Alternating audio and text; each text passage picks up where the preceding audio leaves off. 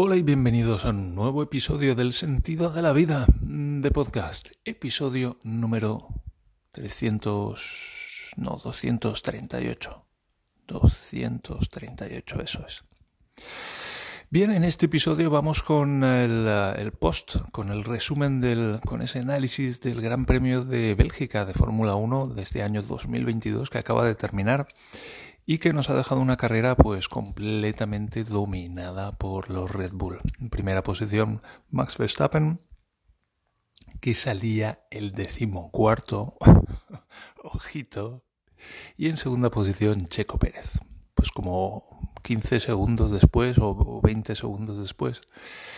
La buena noticia ha sido que Carlos Sainz ha quedado tercero y mm, este, el otro, ¿cómo se llama? El otro español, sí, Alonso. Alonso, Fernando Alonso ha quedado quinto, que es una muy buena posición. Había quedado sexto, pero en última instancia descalificado a Leclerc por un exceso de velocidad en el pit lane, si es que van como locos. Y mm, le han metido cinco segundos. y se ha quedado detrás de Alonso. Así que pues bastante mal para Leclerc. Y ha sido una carrera que, mm, bueno, pues ha venido, ha empezado caracterizada por el hecho de que había ocho pilotos que han hecho cambios en cambios de motor o de cambio de, mm, marchas y se han encontrado penalizados teniendo que salir pues muy retrasados. Por ejemplo, Verstappen salía el decimocuarto y Leclerc salía por ahí también un poquito más para atrás por poner algunos ejemplos. Con lo cual la parrilla quedaba de la siguiente manera. Sainz en primera posición, segundo Checo Pérez y tercero Fernando Alonso. Lo cual, pues eso. Con Lobato es vamos a soñar con una victoria de Carlos Sainz, pero... Y con un podio, con un podio español, con Fernando Alonso ahí en el tercer peldaño. Pero bueno, luego la carrera nos ha puesto naturalmente en nuestro sitio.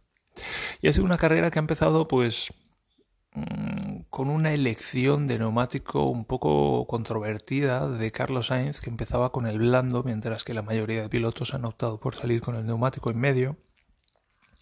Por cierto, hago un pequeño paréntesis aquí y es que Sinerbov en el canal de Telegram me ha preguntado qué es el undercut. Así que os emplazo a un próximo episodio especial dedicado al undercut y al overcut y a cualquier concepto similar que se me pueda ocurrir mientras lo grabo. Así que seguramente lo grabaré en los próximos días. Muchas gracias, por cierto, por la pregunta, porque así, bueno, pues tengo material para otro episodio. Y mm, Sainz ha salido muy bien con los blandos. El Checo Pérez se ha quedado clavado. Le han pasado tanto Alonso como los dos Mercedes que salían detrás.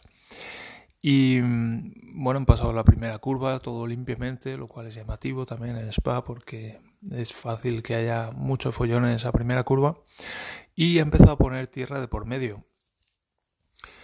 Y mm, Alonso iba segundo, Hamilton se ha puesto tercero, subiendo, saliendo de Orush, y mm, han llegado Alonso y Hamilton emparejados al final de la, de la recta, en subida, la curva de Kemmel que llaman, que es una curva pues muy rápida, 90 grados a la derecha, que luego viene seguida de otra a la izquierda. Y mm, Hamilton se ha quedado por el exterior y Alonso se ha quedado cubriendo el interior y ha habido una cosa rara ahí. En la repetición Alonso se ha quedado bien por el interior y le ha dado espacio. Alonso tiene un lema que es el You always have to be in a space y eso la verdad es que lo hace muy bien. Y le dejó espacio, pero Hamilton no sé qué ha hecho, no sé si ha querido como abrirse para tomar la siguiente curva y pues se ha chocado con el coche de Alonso, ha pasado por encima de la rueda delantera, ha pegado un salto bestial que se le tiene que haber quedado la espaldita fina al caer el coche. Y mm, Alonso se le ha quedado tocado un, protector de esos, un deflector de la rueda delantera, este que asoma por arriba, la rueda delantera izquierda. Eso ha sido todo en principio para Alonso, no sé si tenía algún problema más o no porque ha tenido buen ritmo y Hamilton pues ha empezado a ratear y le han dicho por la radio que perdón, que parara el coche. Así que en la primera vuelta Hamilton abandonado, alguien que ha ganado cuatro veces el Gran Premio de Spa.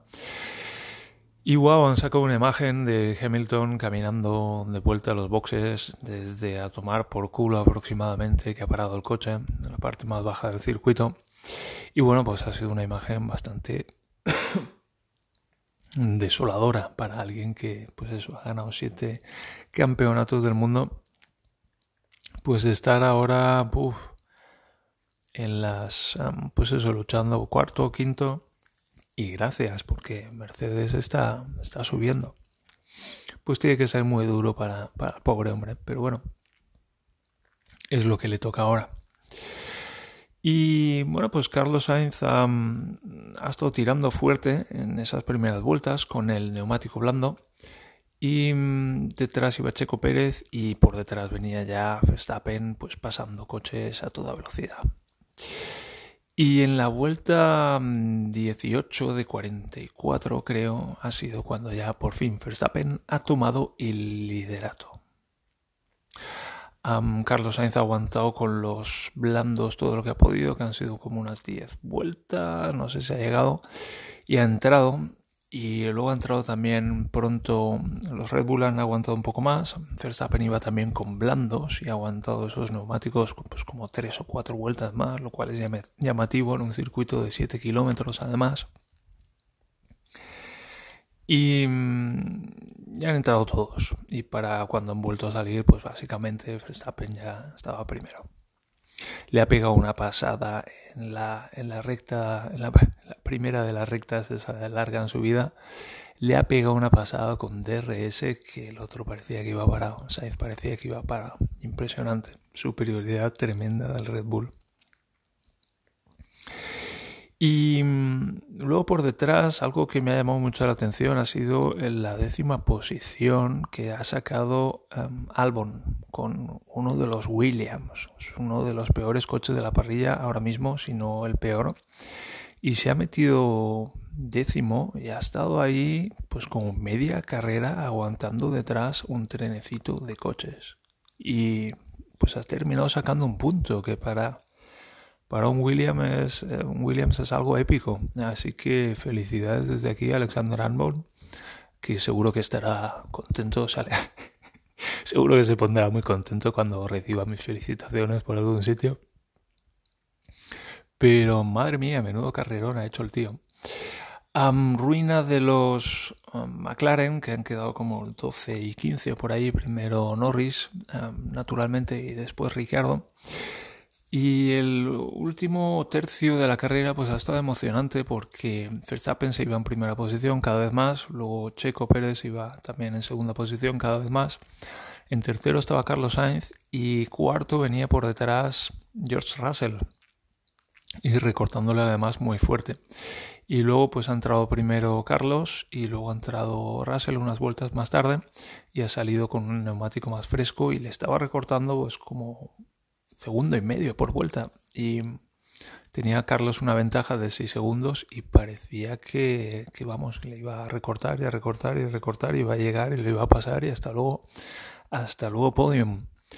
Pero ese recorte ha ido decreciendo poco a poco y al final se ha estabilizado en unos dos segundos que Carlos ha conseguido gestionar y ha terminado tercero, así que un podium que, sabe a gloria porque hoy los Red Bull han estado en otra liga y Carlos Sainz y Ferrari pues han hecho lo han hecho todo bien, han hecho un par de paradas, las dos paradas han sido relativamente rápidas y la estrategia ha funcionado más o menos bien y Carlos pues ha hecho un carrerón, la verdad. No, no le veía muy contento en el podio, sino más bien bastante abatido pero Carlos no es que sea muy de mostrar sus emociones, pero, pero estaba especialmente abatido. Y eso que, pues eso, se ha subido al podium y ha hecho un carrerón, ha hecho un carrerón porque ya digo, lo ha hecho todo bien.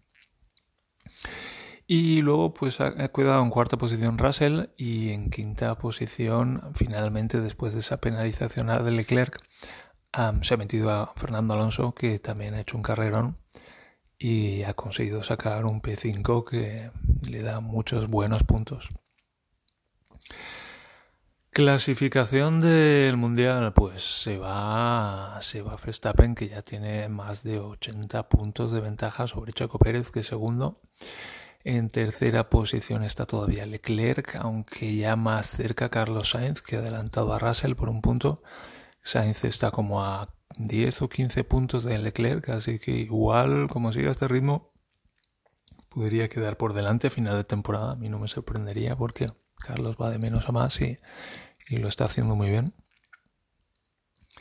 Y, y, bueno, pues un campeonato del mundo que se va, se va decidiendo y se va decantando, pues ya queda poco para que, si esto sigue así, para que Max Verstappen se lleve su segundo campeonato del mundo con Chico Pérez como subchampion. En fin, felicidades desde aquí tanto a Max como a Red Bull que están haciendo un cochazo, desarrollando un cochazo a lo largo de la temporada. Y Ferrari pues más bien estancado quedándose atrás en comparación con Red Bull. Y Mercedes que sigue recortando a Ferrari y pues pronto van a estar ahí si siguen así. Hamilton me queda con ganas de saber qué carrera hubiera hecho si, no hubiera roto el coche. Y bueno, una carrera interesante. Siempre me alegra los coches, ver correr a los coches en Spam. Y carrera bastante emocionante con este circuito tan característico y tan largo. Y ya está, ya está. Nos queda la semana que viene el próximo Gran Premio en el circuito de Zandvoort, un circuito relativamente reciente para mí y muy reciente para la Fórmula 1 del año pasado. Así que, pues eso, ah, cuando llegue el fin de semana haremos un nuevo previo y os daré las, los datos más importantes de este nuevo circuito. Y hasta entonces, pues nos queda una semana para seguir prosperando, hacer mm, ese episodio del, del undercut y el overcut. Y bueno, pues un poco seguir prosperando, dándole cañita a esto de estar cada vez mejor y sentirnos cada vez mejor. Así que vamos con ello. Un abrazo, os quiero mucho y hasta el próximo episodio. Adiós.